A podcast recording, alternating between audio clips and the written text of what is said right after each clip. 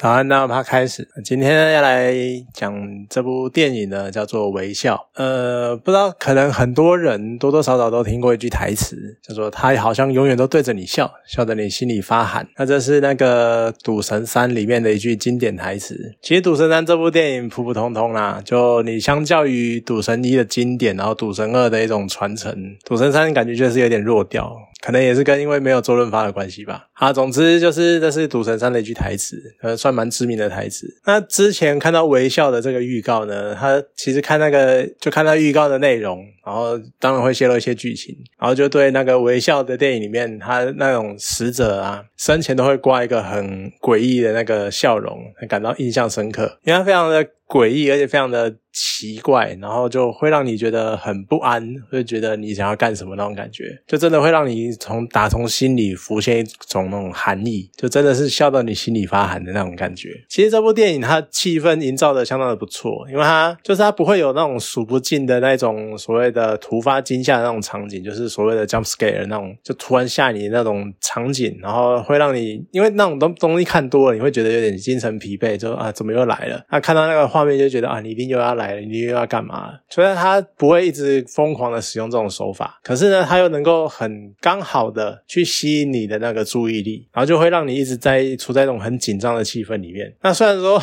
其实看恐怖片多多少少都会有这种状况，就是看久了你都会怀疑，我为什么要故意找这种睡兽，就是为什么要找东西来吓自己？可我觉得这就是恐怖片的真谛，它就是一种追求感官刺激的一种途径。有的人。可能就是想要被吓一下吧，就是有点类似清醒一下，或者是 震撼一下心情那种感觉。好，电影里面呢有一些看待事情的角度，我觉得是蛮有趣的。譬如说，他主角呢是一个心理的医生，所以当他。病患像他说有什么看到或者是听到一些奇异的现象啊，就医生都会觉得啊，这就是心理作用。你可能就是会，他们都会觉得说，你可能是什么呃，就是幻听啊，其实是你心里面在想什么啊，然后或者之类的这些什么精神神经的那些作用之类的。然后呢，老样子他就会搬出心理智商，我们电视上面的或者是一些文章或都是会常看到的那一套，就是啊，你一定是经过了什么创伤，然后在你心中。留下的阴影，所以导致呢，你现在会看到或是听到一些东西，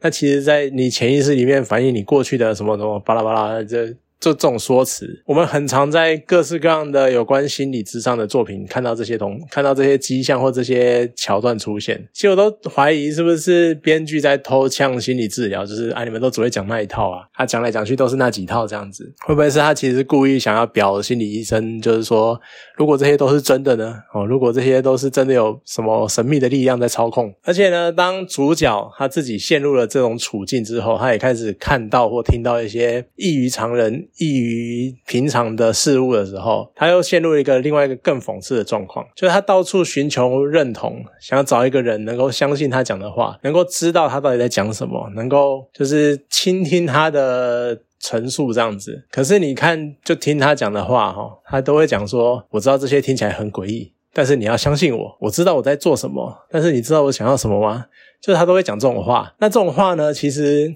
你一听就会觉得怪怪的。通常我不知道这算不算刻板印象，可是你常常就是当听到有人在讲这种话的时候，多多少少你直觉就是觉得他在讲不正常的事情，就是会有这种感觉，有这种抗拒的心理。然后你看呢，你再去看说这个心理医生一开始片头遇到的那个病人，当那个病人他口中讲出什么邪灵啊、诅咒的时候，然后看着医生脸上那种不不相信的表情，他就讲说：“我是一个博士候选人，我知道我在说什么，因为我受过有点类似背后。”意思就是我受过科学教育，然后我是一个受过完整教育的人，我不会有事没事信那些什么很虚幻的神学、佛学或者什么道宗教什么有的没的。它真的是一个我亲身经历的东西，所以我知道我在说什么。那你要相信我。你看这样对比起来，你就可以体会到那个医生讲这些话的时候那种讽刺的感觉，因为他原本就是不信那些。不信他前一个那个被被害者病人，他完全不相信他讲的话。但是他当他自己真的发生这件事情的时候，他反而陷入一种他不知道跟谁讲，因为唯一相信的人，其实呢已经在他面前自杀死了。然后他诅咒什么诅咒邪灵、恶魔这些词语出自他的口中，你就会给人家的感觉就是这个医生精神已经非常的不正常。可其实我觉得最妙的就在于说，为什么就没有人去试着放下这些所谓的既定印象，或是成见，或者是所谓的刻板印象，就真的认真的去听听医生在讲什么，听听这些被害人或被诅咒的人在讲什么。当然我知道这样听起来讲起来可能很瞎，可是有可能其实真的是漏掉了什么东西，然后反而。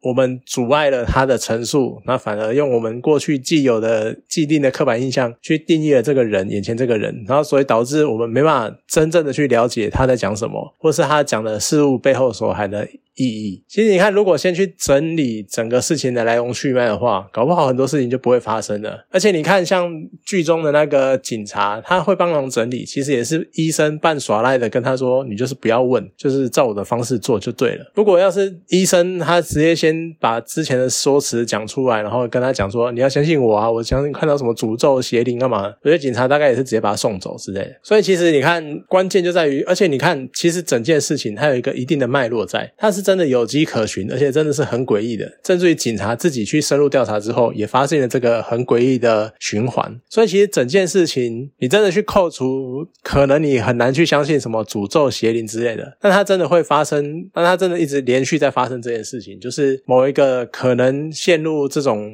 精神濒临崩溃的人，在另外一个人面前自杀，然后就会传播这一个自杀链这样子。所以其实要是哪一个人早一点放下成见，然后愿意。听这串那个受害人他们的认真听他们的陈述，去整理他们遇到的状况，搞不好早就找出方法，然后去阻止这个诅咒链。然后中间呢，其实有一个蛮有趣的支线，就是医生呢，这个被诅咒的医生，他发现了唯一一个这个诅咒链中逃过诅咒的那个人，然后他呢是利用杀人来转移诅咒，那整个剧情瞬间就变得非常的。